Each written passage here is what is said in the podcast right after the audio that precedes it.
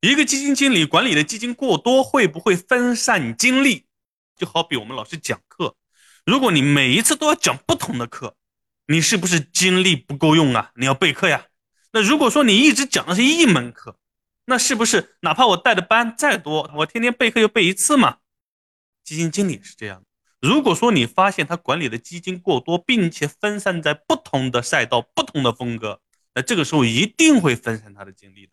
一下管好几只啊，这个是搞什么新能源的，这个搞什么价值投资的，这个搞什么这个策略的，那个策略的，风格不一样，啊，肯定会分散精力。那如果说一个基金经理管理好几只基金，但是几只基金的策略都相同，或者说这种策略都差不多，没有多大的一些区别，啊，那这个时候呢，可能对他的精力耗散不会太大，因为毕竟基金它不需要像股票一样经常去调仓，所以。这个要看基金经理他管理的基金是什么样的风格。那当然了，那基金经理管理的基金越少，那肯定他付出的精力肯定也会越少。